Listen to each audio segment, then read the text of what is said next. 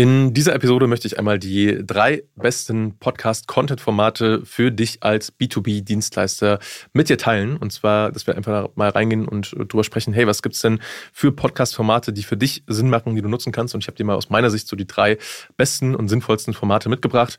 Und äh, du musst natürlich nicht alle davon nutzen. Du kannst dir einfach das aussuchen, was für dich am sinnvollsten ist und was du am besten findest. Aber ich finde, aus, aus äh, ja, dieser Kombination heraus kann man sehr viel machen für deinen Podcast, vor allem wenn du Dienstleister bist im B2B-Bereich. Okay, lass uns mal reinstarten direkt. Was sind denn die Formate?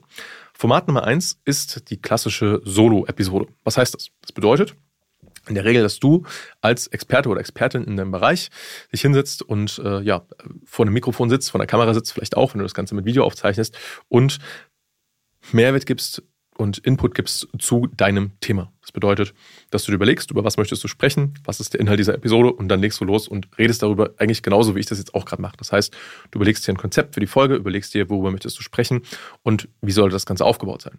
Und davon gibt es jetzt noch ein paar verschiedene Variationen. Du kannst zum Beispiel einfach eine Folge machen, wo du Mehrwert gibst, wie zum Beispiel jetzt diese Folge hier, ne, wo ich dir halt drei äh, Podcast-Formate mit an die Hand gebe. Du kannst über Mindset-Themen sprechen, deiner Zielgruppe, du kannst über Herausforderungen sprechen, deiner Zielgruppe, du kannst über Themen sprechen, die deine Zielgruppe bewegt, ja, wo du weißt, das sind Themen, mit denen die sich tagtäglich auseinandersetzen.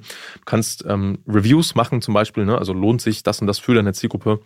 Wir haben zum Beispiel auch äh, einige Folgen gemacht, die sind sehr gut angekommen ähm, zum Thema Mikrofone. Ja, lohnt sich das äh, Shure SM7B zum Beispiel, dieses Mikrofon hier, was ich gerade nutze, wäre so ein Beispiel. Ne? Und wenn das halt quasi ins Herz deiner Zielgruppe trifft, ist das richtig starker Content, vor allem, weil du damit deinen Expertenstatus weiter ausbaust. Du kannst damit Expertise vermitteln, du kannst damit Mehrwert geben und deswegen finde ich, ist das so mit einer der äh, grundlegendsten und wertvollsten Folgen, die du produzieren kannst. Vor allem, aus meiner Sicht geht es halt auch sehr, sehr schnell. Also Interviews zum Beispiel ist dann Format Nummer zwei, kommen wir gleich dazu.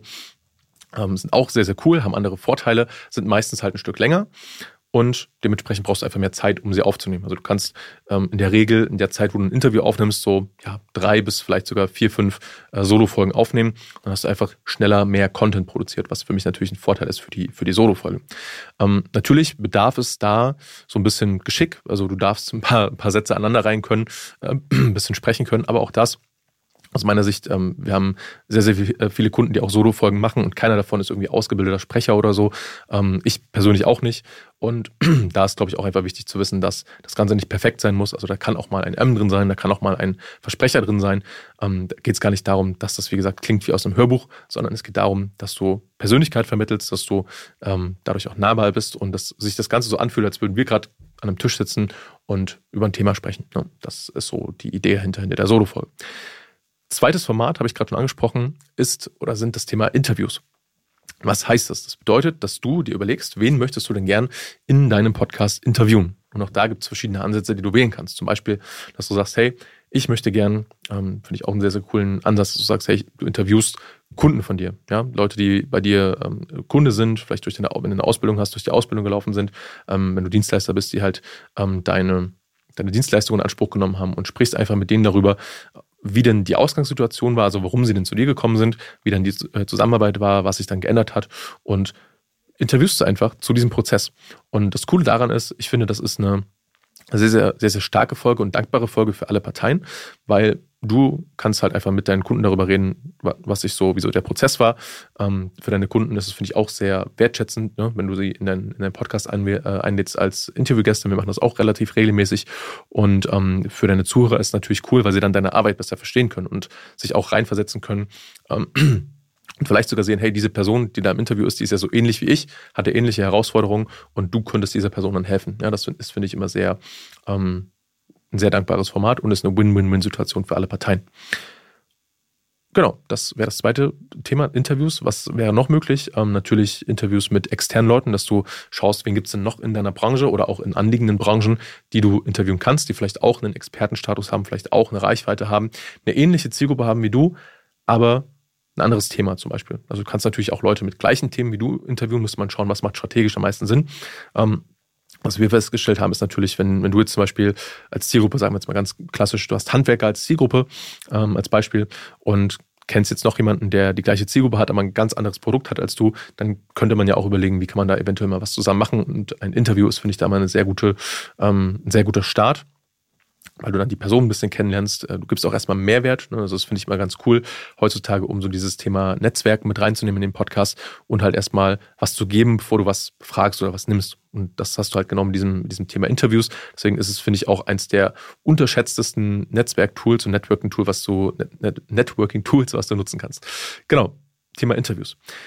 Drittes Format, was ich dir mitgeben möchte, was du, was du umsetzen kannst, ähm, geht ein bisschen in eine andere Richtung, ist aber so ähnlich wie zweitens. Und zwar, ähm, dass du dir überlegst, mit wem wolltest du denn schon immer mal sprechen aus deiner Branche? Und das können äh, zum Beispiel halt potenzielle Kunden auch sein, dass du sagst, hey, Unternehmen XY ähm, fand ich schon immer spannend, boah, wenn die mal irgendwann Kunde von mir wären, das wäre wär mega.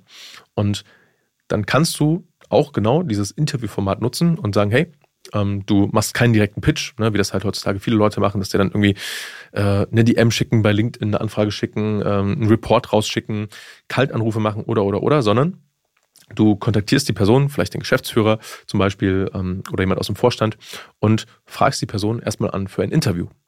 Was passiert jetzt? Naja, erstmal ist es halt kein klassischer Pitch. Das heißt, die Person wird dem Ganzen wahrscheinlich viel, viel offener entgegenstehen, als wenn du jetzt direkt versuchen würdest, was zu verkaufen.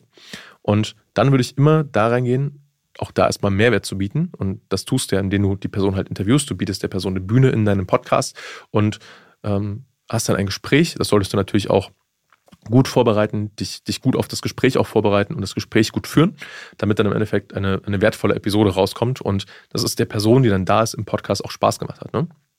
Und das sorgt dann in der Regel dafür, dass direkt eine ganz, ganz andere Connection da ist zwischen dir und der Person, was dann wiederum dafür sorgt, dass du halt direkt auf einer persönlicheren Ebene mit der Person bist.